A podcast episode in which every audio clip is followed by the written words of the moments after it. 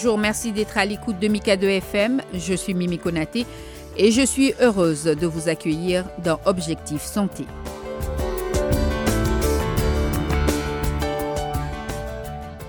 Dans ce numéro, nous allons nous intéresser à la médecine physique, qui est une spécialité que beaucoup aujourd'hui ne connaissent pas. La médecine physique est pourtant un pilier central dans la prise en charge et le suivi de nombreuses maladies et de leurs séquelles. Pour en savoir un peu plus sur cette spécialité, immersion aujourd'hui dans un centre qui est spécialement dédié. Objectif santé sur Mikado FM.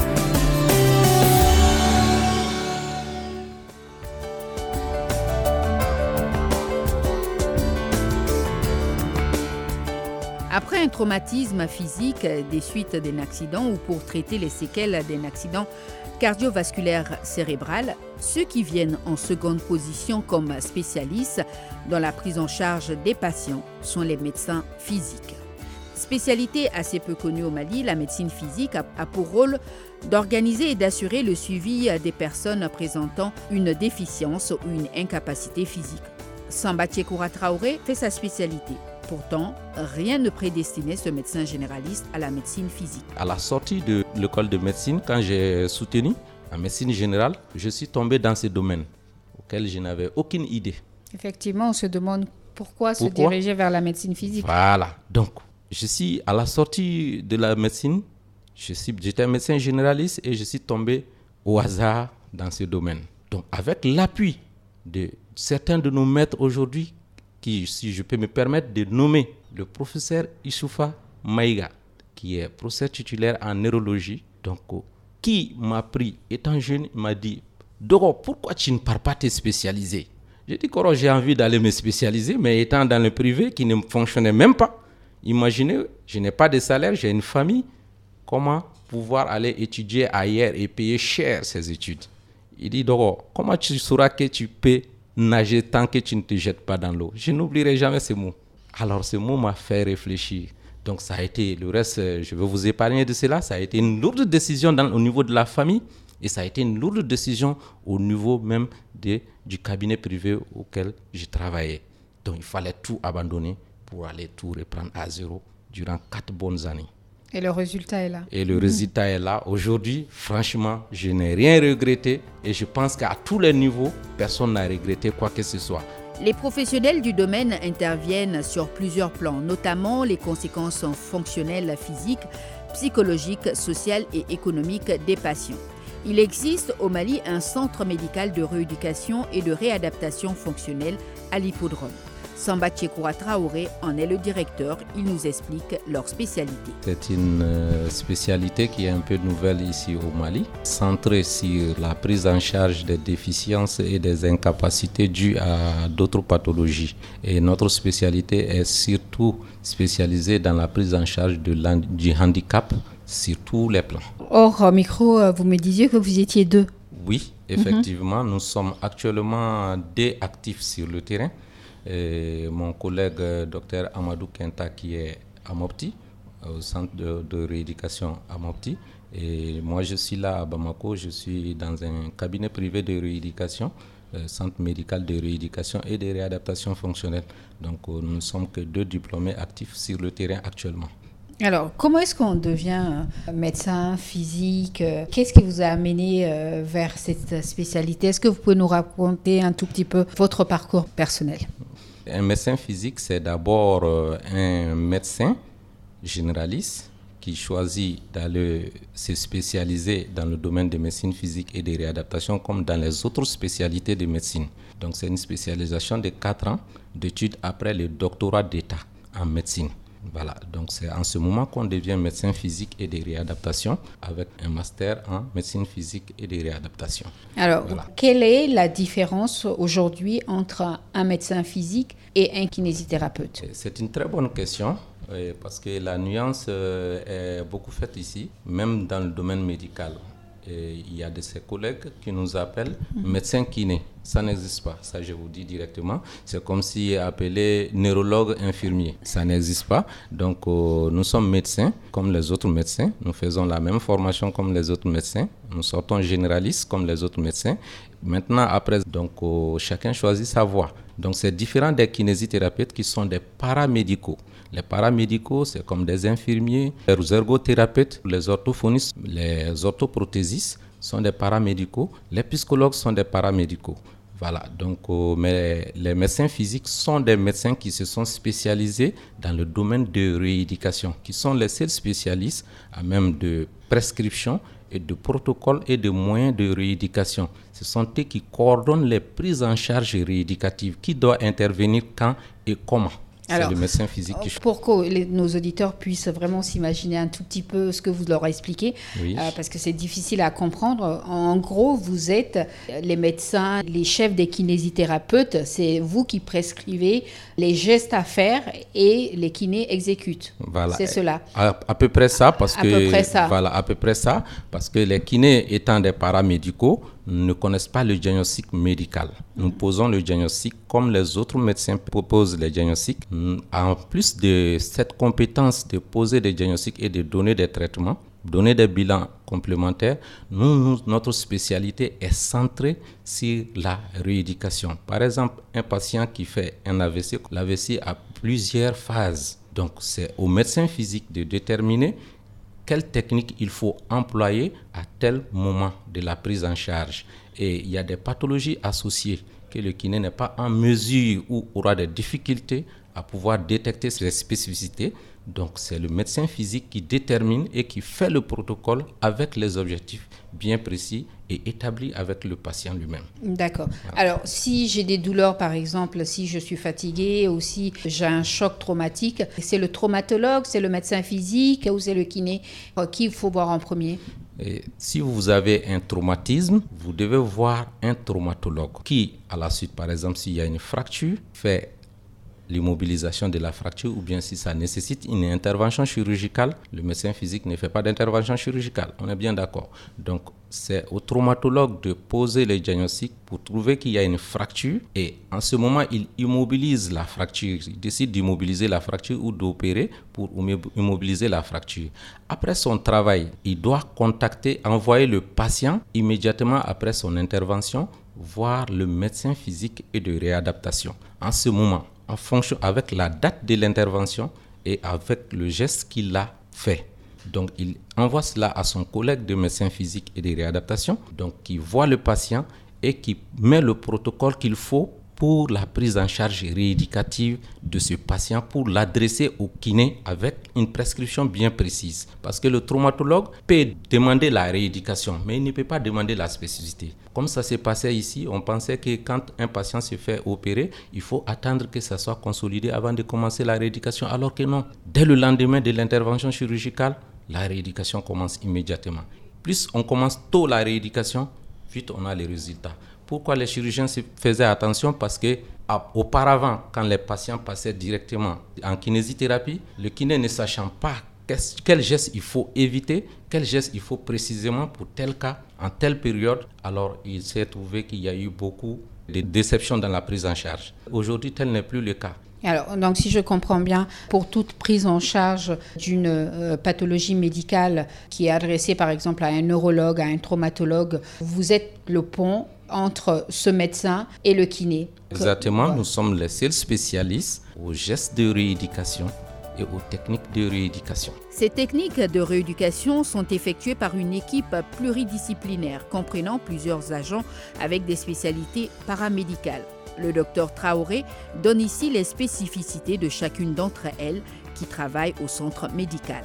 Les kinésithérapeutes font de la rééducation kinésithérapique ils font des traitements à travers des mouvements.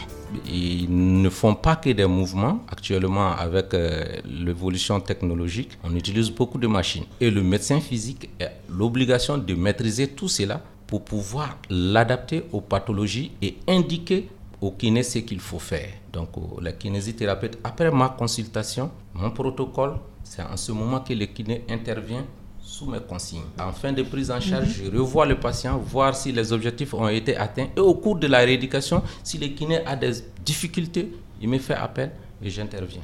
Vous adressez également euh, les patients chez ce qu'on appelle euh, les orthophonistes, qui sont euh, les spécialistes de la parole. Dans quelles circonstances vous envoyez les patients chez eux? Les patients sont adressés aux orthophonistes pour plusieurs raisons. D'abord, on peut adresser un patient à un orthophoniste pour des troubles de déglutition des patients qui ont des difficultés à avaler de la nourriture ou de l'eau. Il peut y avoir des troubles de langage. Il y a plusieurs types de, de troubles de langage. C'est au médecin physique de différencier qu'il s'agit de quel trouble de langage et il ne suffit pas seulement de détecter les troubles de langage. Il peut y avoir des troubles cognitifs chez ces patients-là, surtout à la suite de l'AVC. Donc quand on se limite à ce que le patient n'arrive pas à parler ou ne parle pas correctement, là on a tout faux parce qu'on va trouver que si on regarde sur le plan de mémoire, il y a une atteinte de la mémoire. Donc du coup, c'est au médecin physique de diagnostiquer tout ceci et d'envoyer le patient c'est l'orthophoniste. C'est-à-dire, ensemble, nous pouvons atteindre ces objectifs qui sont vraiment liés à la pathologie. Alors, une autre spécialité, euh, vous avez parlé de ergothérapie. L'ergothérapie, bien sûr. Qu'on ne connaît pas du tout. Oui, actuellement, il n'y en a pas mhm. au Mali, en tout cas que je connais, d'ergothérapeutes, mais aussi font partie intégrante de la rééducation, interviennent dans beaucoup de prises en charge rééducatives. Alors, qu'est-ce qu'ils font? Leur action consiste à adapter le patient avec les fonctions résiduelles. Par exemple, après un accident, on a un membre qui ne fonctionne pas. Ce membre, pourtant, on a besoin de cela pour travailler ou bien pour faire les activités de la vie quotidienne. Donc l'ergothérapeute est en mesure d'adapter les fonctions résiduelles de ce membre aux besoins du malade. Donc quelqu'un qui a mal à l'épaule, pour se laver, n'arrive pas à toucher son dos. L'ergothérapeute fait un matériel adapté pour lui permettre de toucher son dos sans faire la rotation externe. Un hémiplégique qui a sa main qui ne, son côté, la main gauche ne fonctionne pas comme avant, alors qu'il a besoin de travailler avec ses deux mains.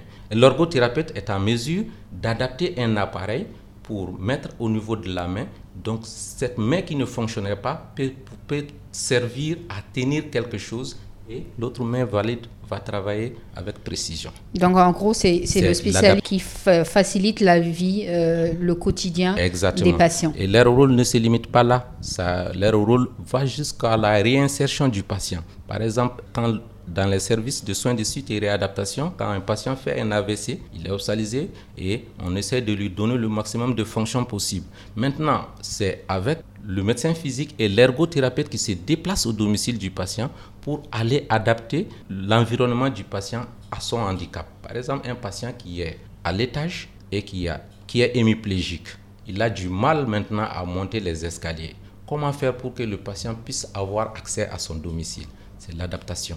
L'escalier, il suffit de mettre des rampes pour permettre au côté bon de pouvoir tenir et permettre au patient de monter. Ou bien de modifier l'escalier que ça soit accessible au fauteuil roulant. Tout ça, c'est possible, c'est avec l'ergothérapie. Et la réinsertion professionnelle rentre dans ce même cadre. Mhm. Un patient qui a mal au dos, par exemple, et qui était dans une posture dans son bureau qui aggravait son mal de dos. Après la prise en charge en rééducation du mal de dos, il va falloir adapter son matériel de travail à ses conditions physiques, à sa pathologie. Il y a les moniteurs d'activité physique adaptés, par exemple, les enseignants d'activité physique adaptés il suffit de faire le tour de la ville, on voit à peu près partout des salles de sport. Alors qu'en réalité, beaucoup de nos patients viennent de ces salles de sport exactement parce qu'ils se font péter les disques. Ils se font des ruptures tendineuses, ainsi de suite qui nous arrivent parce que ce n'est pas dans la main d'un professionnel adéquat. Tout le monde est coach sportif. Voilà tout, voilà, tout le monde est coach sportif. Il suffit d'aimer le sport pour pouvoir ouvrir une salle, alors qu'en réalité, ça doit être adapté. Le besoin est là. On a besoin des enseignants d'activité physique adaptée. Pour le moment, j'en ai détecté que deux qui sont dans l'armée. Même l'adaptation cardiovasculaire s'est faite avec les moniteurs d'activité physique adaptés. Les patients qui ont des traitements anticancéreux, comme par exemple la chimiothérapie, la radiothérapie, ainsi de suite, l'adaptation physique se fait avec les moniteurs d'activité physique adaptés et avec les kinésithérapeutes. Nous, nous faisons la prise en charge de la pathologie, mais après la pathologie, il y a la vie. Un patient lombalgique, au moment de la douleur, a besoin de la rééducation en salle de rééducation. Mais après ça, il faut que la personne garde une activité physique adaptée à sa pathologie et à sa morphologie.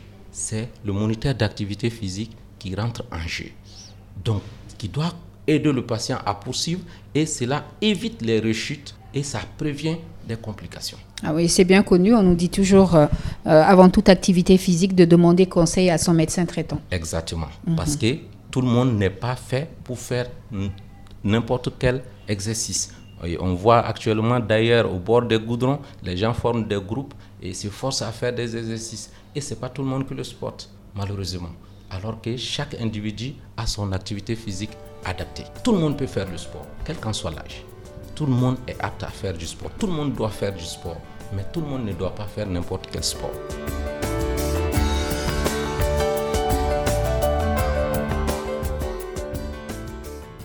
Euh, on va revenir sur les séquelles des AVC.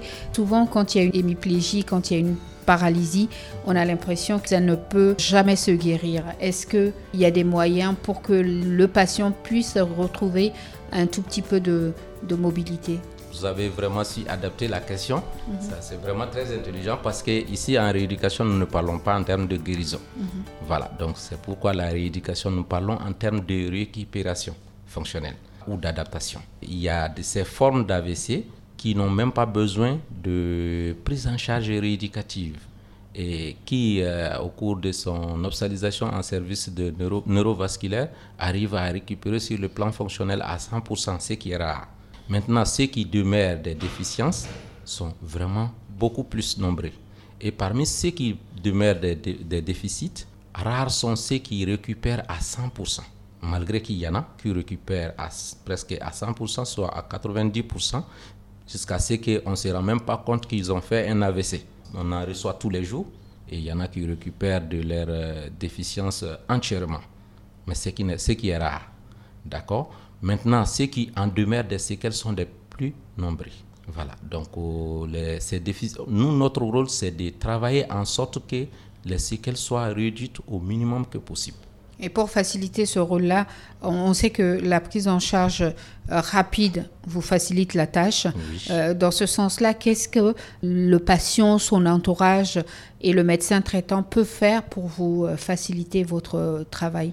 Sur ce plan, il y a beaucoup de choses qui rentrent en compte. Moi, je dirais, je vais élargir votre champ d'action. Je vais dire qu'est-ce que l'État aussi doit faire? Parce que d'abord, nous devons avoir un service adéquat de prise en charge de ces cas d'AVC. Si avant c'était rare chez nous, aujourd'hui. Qui devient récurrent. Voilà, ça devient de plus en plus récurrent et des sujets de plus en plus jeunes. Donc ça devient un problème de santé publique. Donc tout le monde est concerné aujourd'hui. Personne n'est à l'abri de faire un AVC. Vu l'habitude mondaine que nous avons, la sédentarité, les alimentations, ainsi de suite, les stress qui s'accumulent, tout ça. Donc vraiment, nous sommes à une phase où on doit prendre en charge à tous les niveaux les patients victimes d'accidents vasculaires cérébraux. Pour cela, il faut vraiment un service neurovasculaire adéquat. Ailleurs, l'AVC est pris en charge dans les trois premières heures, s'il s'agit de l'AVC ischémique. Dans les trois premières heures, il faut intervenir assez rapidement. Pour cela, il faut l'association de la famille, du malade des médecins et des gouvernements. C'est tout. Parce que dès qu'il y a AVC, on a l'habitude de voir et demande non, il faut faire rouler le patient. Je n'empêche pas de, faire rouler le patient. Mais contacter rapidement le service de santé le plus proche de soi. Alors, et que quand il y a un service neurovasculaire, que ce service soit accessible. Imaginez quelqu'un qui fait son AVC Sikasso, si, le service neurovasculaire se trouve à Bamako, 370 km de Bamako, il aura perdu beaucoup de temps. Même s'il fait un AVC ischémique, qu'il arrive 6 heures de temps après, quand on fait la thrombolyse, rien n'a changé. C'est déjà trop tard. Donc, s'il y a par exemple un moyen vecteur aérien pour faire déplacer le patient rapidement de Sikasso à ici, ça peut se faire en une heure de temps ou en deux heures de temps donc pour arriver au service de neurovasculaire et faire la prise en charge immédiatement. Et dans ce service de prise en charge neurovasculaire, il doit avoir des personnel rééducatif. Oui, parce que la prise en charge de ces AVC commence dès le début de l'AVC, pendant l'obsalisation et après l'obsalisation et jusqu'à la réinsertion socio-professionnelle du malade. Au début, même si le patient est en réanimation, la rééducation a son rôle à jouer. Voilà, pour prévenir quoi? Les complications de l'alitement. Prévenir quoi? Les troubles de déglutition. Prévenir quoi? Les mauvaises postures.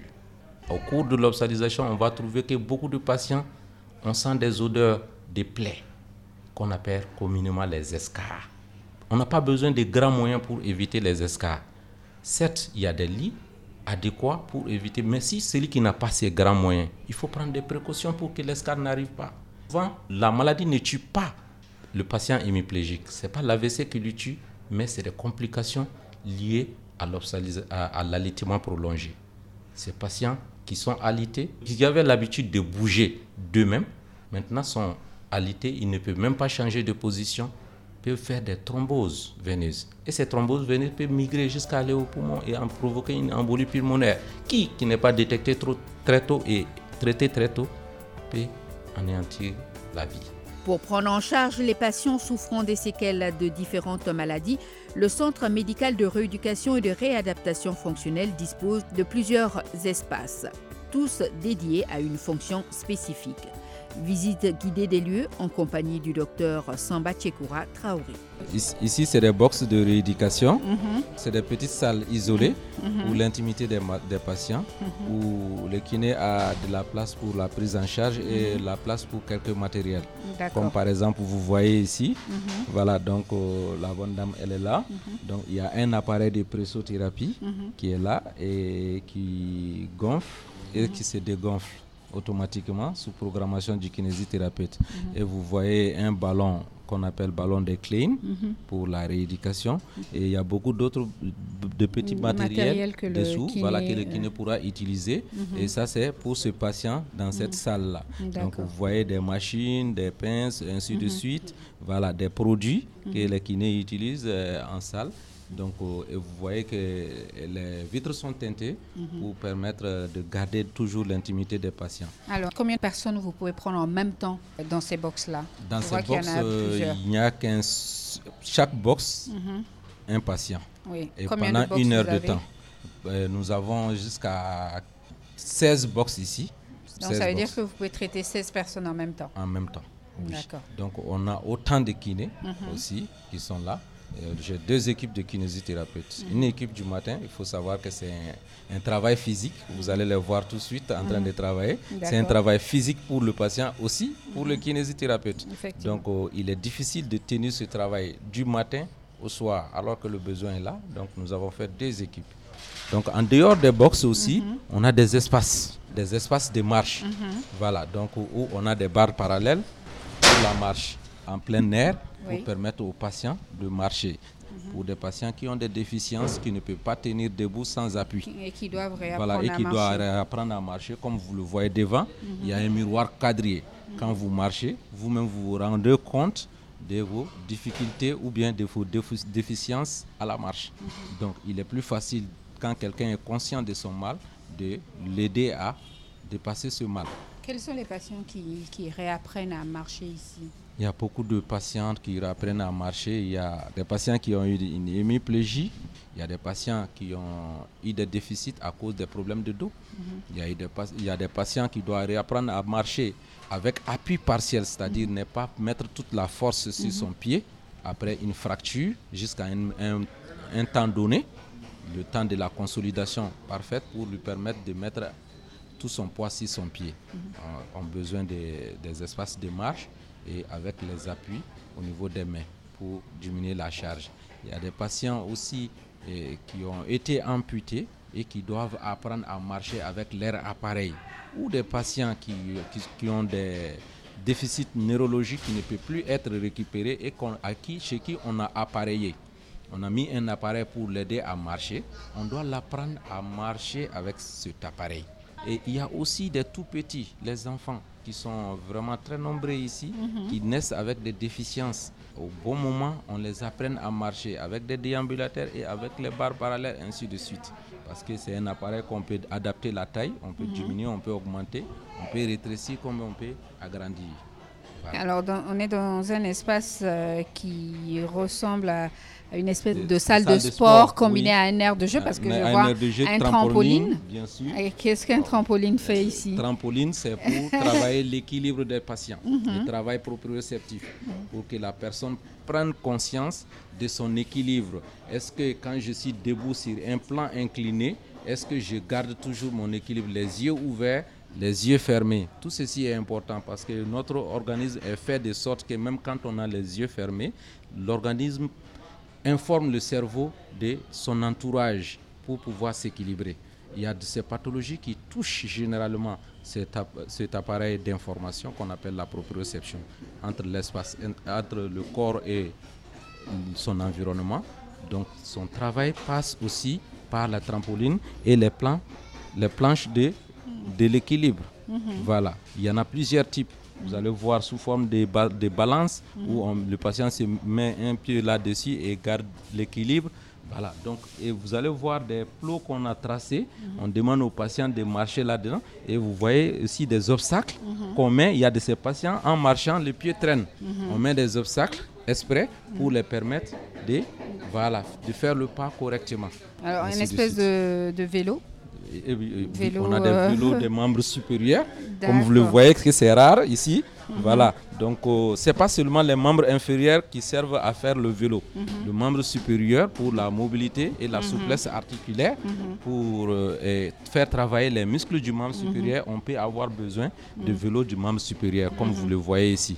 Donc associé au membre inférieur, si le besoin est là pour les membres inférieurs, on l'utilise. Si le besoin est là pour les membres supérieurs, on l'utilise. Donc, il y a des steps, ça c'est des steps mhm. donc, euh, qui servent à renforcer les moulets. D'accord. Voilà. Ok. D'accord. Et on continue la visite. On continue la visite. Vous voyez, ça c'est l'espalier. Mhm. Voilà, qui nous sert à verticaliser les patients, à les mettre debout, ceux qui ne peuvent pas tenir debout. Mhm. Voilà, donc euh, ceux qui sont en mesure de se débrouiller pour se mettre debout, ils peuvent s'accrocher sur les barres qui sont bien solides et tirer pour se mettre debout. Ça, c'est des déambulateurs de, mhm. pour les enfants, par exemple. Donc, ça, c'est toujours les mêmes salles de rééducation. Mhm. Donc, vous voyez une kinésithérapeute qui travaille avec un enfant qui a mhm. des raideurs, voilà, donc, euh, et qui, qui soigne, qui l'aide l'enfant à récupérer de ses déficiences, donc euh, progressivement. Si elle l'utilisait avec force et sans précaution, l'enfant, tout le monde allait entendre l'enfant crier tout de suite. Au lieu de crier, elle est en train de, elle est en train de sourire. Voilà, de sourire. Donc, vous voyez, voilà. Donc c'est tout à fait méthodique. Mhm. Donc parlant d'ergothérapie qu'on mhm. avait dit, voilà, je vais vous montrer un tableau d'ergothérapie. Mhm. L'ergothérapeute, c'est celui qui nous, qui nous aide à faire nos activités quotidiennes qu'on ne juge même pas utiles quand on est normal. Mais dès qu'on a un problème de santé, quand on lui dit de, de se boutonner, de, voilà, de lasser des boutons, de mettre un crochet, c'est tout un tas de problèmes selon certaines pathologies. Alors, qu'est-ce qu'on voit? C'est une espèce de tableau au mur. Voilà, au mur. Où on a voilà, des interrupteurs, euh, des crochets de porte, un robinet. Les activités de la vie quotidienne. De la vie quotidienne. Voilà. Donc, pour prendre soin de soi-même et pour prendre soin de son entourage. Mhm. Voilà. Donc, euh, pour vous et moi, il est facile d'allumer et mhm. d'éteindre une ampoule mhm. à travers un interrupteur. Mais il y a de ces pathologies, c'est tout un tas de problèmes pour lui de pouvoir allumer et mhm. éteindre un interrupteur. Mhm. En ergothérapie, on les adapte, puisqu'il n'y a pas d'ergothérapeute ici. Les kinésithérapeutes, mes kinésithérapeutes ont appris cette compétence supplémentaire pour vraiment aider le patient à atteindre toujours leurs objectifs. Voilà le tapis de marche. Mhm. Voilà, pour pouvoir, ça c'est spécifiquement gros pour pouvoir ah, supporter. Ça, c'est pas le tapis de marche qu'on voit d'habitude. habituel, voilà, que vous voyez. Il est, il est immense. oui, nous mhm. voyons, ici nous avons en charge les patients de tout type. Mhm. Euh, de différents poids. Mhm. Voilà, donc euh, on peut avoir des patients de moins de 100 kg, comme on peut avoir des patients qui ne sont pas loin de 200 kg. Donc euh, pour pouvoir utiliser un tapis roulant, pouvoir, pouvant supporter ces poids extrêmes, il faut vraiment que l'appareil soit aussi costaud. Donc, on comprend mieux la préoccupation par rapport au plateau technique. plateau technique. Voilà, donc comme vous voyez aussi des vélos qui sont de différentes résistances, voilà, selon le besoin. Parmi les agents paramédicaux, ceux qui travaillent le plus en étroite collaboration avec les médecins physiques sont les kinésithérapeutes. Mamadjourté est l'un d'entre eux. Voici à quoi ressemble sa journée. On a vraiment une journée très chargée parce que l'attente est tellement énorme que tous les kinés sont débordés par rapport aux patients. Et si on prend les kinés, on n'a pas moins de 10 patients par kiné. Voilà, donc euh, c'est énorme. En dehors du travail, euh, on a vu que vous entretenez des rapports euh, très très amicaux avec les patients. Est-ce que souvent vous rencontrez des difficultés de la part de certains patients qui ne comprennent pas que malgré les douleurs que vous leur causez dans la rééducation, c'est pour leur bien? Oui, bon, ça fait partie du métier on est professionnel, on doit tenir compte vraiment de la douleur. Dans notre jargon, on dit eh, au, moment de la rééducation de ne pas dépasser le seuil de la douleur. Donc euh, en réalité, la kinésithérapie, ce n'est pas faite pour euh, faire mal aux patients. Au contraire, c'est pour euh, les soulager. Donc la douleur, c'est pas vraiment, eh, pas, on ne doit pas avoir de douleur. Pourtant, on a vu un patient crier tout à l'heure. Oui, c'est parce que c'est peut-être c'est par peur. Sinon, en réalité, ce n'est pas eh, le geste en question qui, qui, donne la douleur. En tant que kinésithérapeute, quelle est votre grande satisfaction par rapport aux patients Qu'est-ce qui vous donne aujourd'hui cette force de continuer ce métier-là? Bon, ce n'est pas seulement notre impression, même l'impression des patients, ça nous soulage déjà parce que très généralement, les patients nous encouragent, nous félicitent par rapport à tout ce qu'on leur fait comme, bien c'est pas notre impression, c'est l'impression des patients. On est vraiment eh, apprécié parce que des patients qui viennent dans des fauteuils roulants, des patients qui viennent avec des déambulateurs, des patients qui viennent avec des cannes, mais au, sortir, on a des patients qui marchent normalement sans aide technique de marche, comme je viens de le citer. Voilà, donc euh, c'est un grand soulagement une grande satisfaction. Et cette satisfaction est, exprimée par les patients, pas nous. Nous, nous sommes seulement réconfortés dans ce travail-là. De la satisfaction, c'est justement ce que ressent Awa, que nous avons rencontré en pleine séance de rééducation. C'est une habituée des lieux. Cela fait quatre mois que la jeune dame suit des séances de rééducation. Avant l'opération, Avant l'opération, mes pieds étaient devenus rigides car je n'avais pas les ligaments coupés. Je ne pouvais même pas les soulever. C'est pour cette raison que mon médecin m'a envoyé ici avant de m'opérer. Après son intervention, il m'a montré combien c'était important la kiné, car deux jours après, je pouvais déjà effectuer mes exercices malgré les attelles, prendre appui sur mes jambes aussi. Tout cela grâce à la rééducation. Les bienfaits de la rééducation est lancé quelque chose. La sienne, elle l'a commencé bien avant son intervention. Avant l'opération, avant l'opération, mes pieds étaient devenus rigides car je n'avais pas les ligaments coupés. Je ne pouvais même pas les soulever. C'est pour cette raison que mon médecin m'a envoyé ici avant de m'opérer. Après son intervention, il m'a montré combien c'était important la kiné car deux jours après, je pouvais déjà effectuer mes exercices malgré les attelles, prendre appui sur mes jambes aussi. Tout cela grâce à la rééducation. Le centre est devenu pour Awa comme une seconde famille. On démontre la familiarité qu'elle entretient avec le personnel. C'est normal qu'on puisse s'entendre avec le personnel. Ils travaillent tout le temps avec des personnes âgées, des enfants le rire et les échanges sont obligatoires. Malgré la satisfaction affichée des patients, le docteur Samba Tchekoura Traoré n'est pas à l'abri de certains ennuis, comme on rencontre souvent les structures privées. Des problèmes, il en existe. Notre première difficulté est que vraiment les gens ne sont pas imprégnés. La population d'abord n'est pas bien imprégnée de ce que peut jouer un personnel de rééducation. Les gens ne savent pas ce que c'est que la rééducation.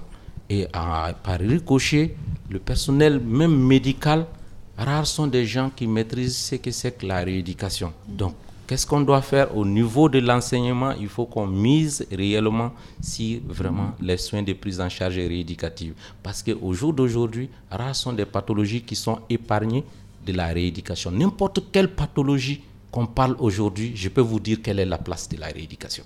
Il n'y a pas de pathologie qui est épargnée de la rééducation. Alors, donc c'est un domaine tellement important, même si c'est 0,1% de la population qui est au courant ce que la rééducation est capable de faire, c'est sûr que le nombre de rééducateurs que nous avons au Mali sera largement débordé. On ne pourra pas du tout vivre. De deux, l'accessibilité des soins. Il faut qu'il y ait un élargissement. C'est bien d'avoir de l'assurance pour tout le monde, mais il faut qu'il y ait de l'élargissement et de prise en charge intégrale dans les assurances. Personne ne peut se soigner correctement de sa poche. Il faut que tu sois vraiment bien nanti pour pouvoir te soigner de, la, de, de ta poche. L'assurance est une très bonne chose, mais l'assurance, particulièrement l'amour, couvre très peu la rééducation. La base de la rééducation aujourd'hui au Mali, le gros de la rééducation s'est fait en privé. Et les privés sont très marginalisés en matière de rééducation au niveau de l'amour. Ça, ça nous cause un gros souci. Donc c'est un cri de cœur que vous lancez Oui, c'est un cri de cœur que je lance au profit des malades. Imaginez un patient qui vient en privé pour faire sa rééducation parce qu'il a besoin d'une bonne prise en charge et il est limité par les moyens. Souvent, ça fait mal au cœur.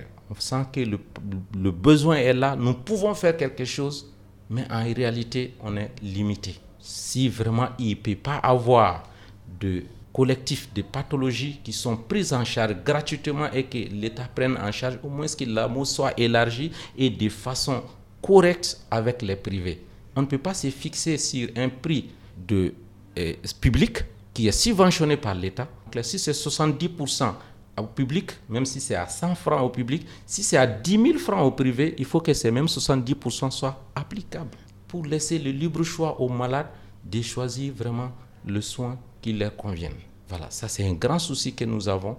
Et un autre souci que nous avons, il y en a qui commencent la rééducation, pas forcément par faute de moyens, mais se disent que non, nous avons atteint un niveau où on peut continuer nous-mêmes. C'est une grave erreur. La rééducation, c'est des étapes. Quand on commence un travail, ayez la patience de poursuivre. Nous n'avons aucun intérêt à garder les patients. Comme vous l'avez constaté, Ici, malgré que nous sommes une structure privée, nous avons mis l'homme au devant des choses. Et c'est pourquoi nous sommes bien fréquentés aujourd'hui. Aujourd'hui, on ne se plaint pas parce qu'au minimum, j'ai au moins 300 nouveaux patients par mois.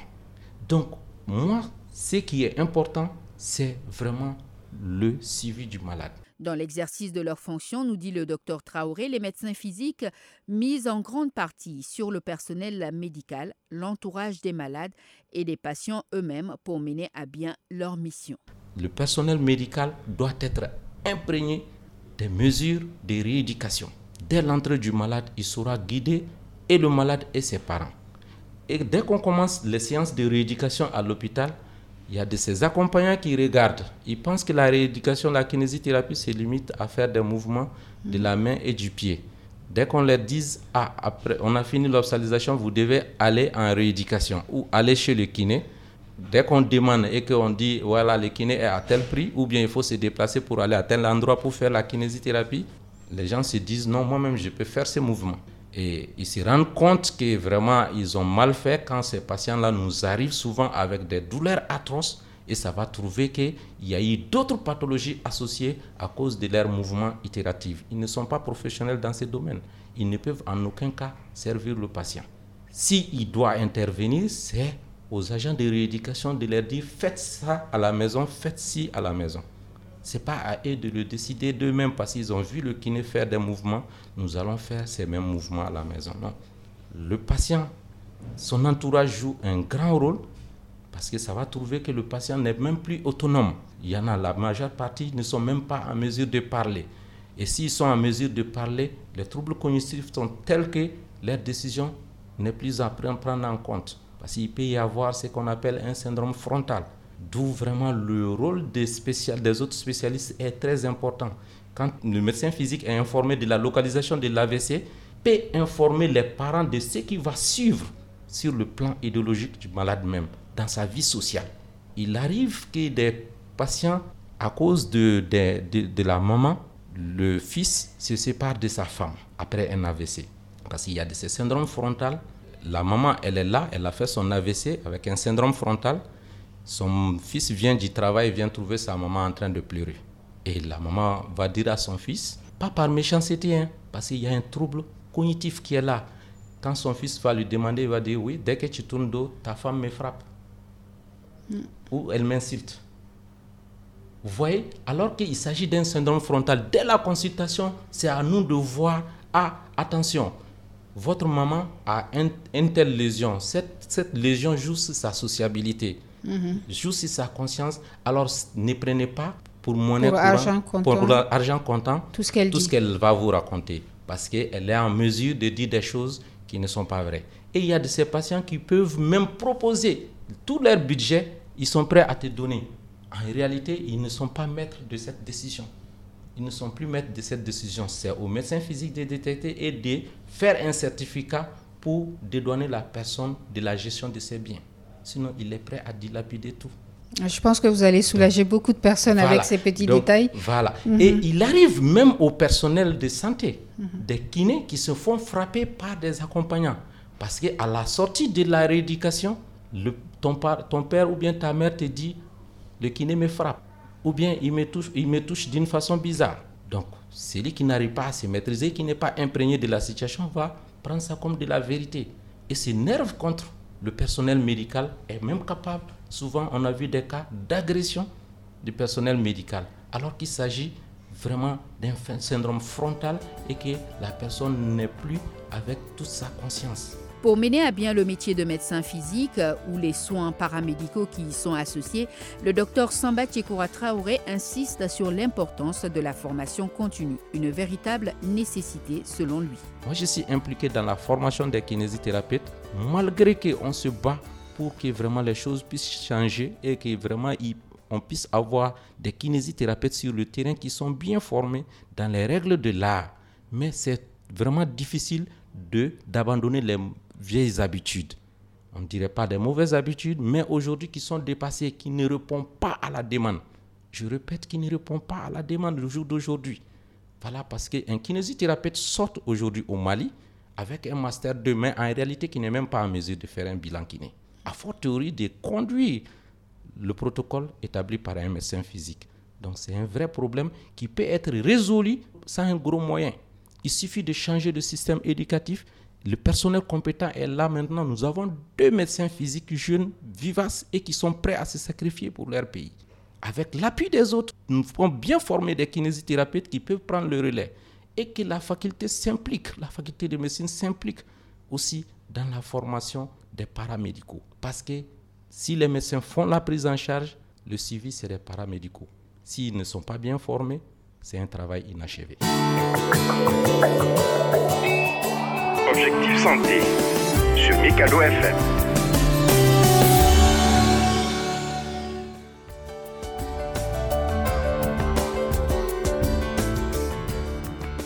C'est tout pour ce numéro d'Objectif Santé. Je vous donne rendez-vous vendredi prochain pour un autre tour d'horizon sur l'actualité de la santé. À très bientôt.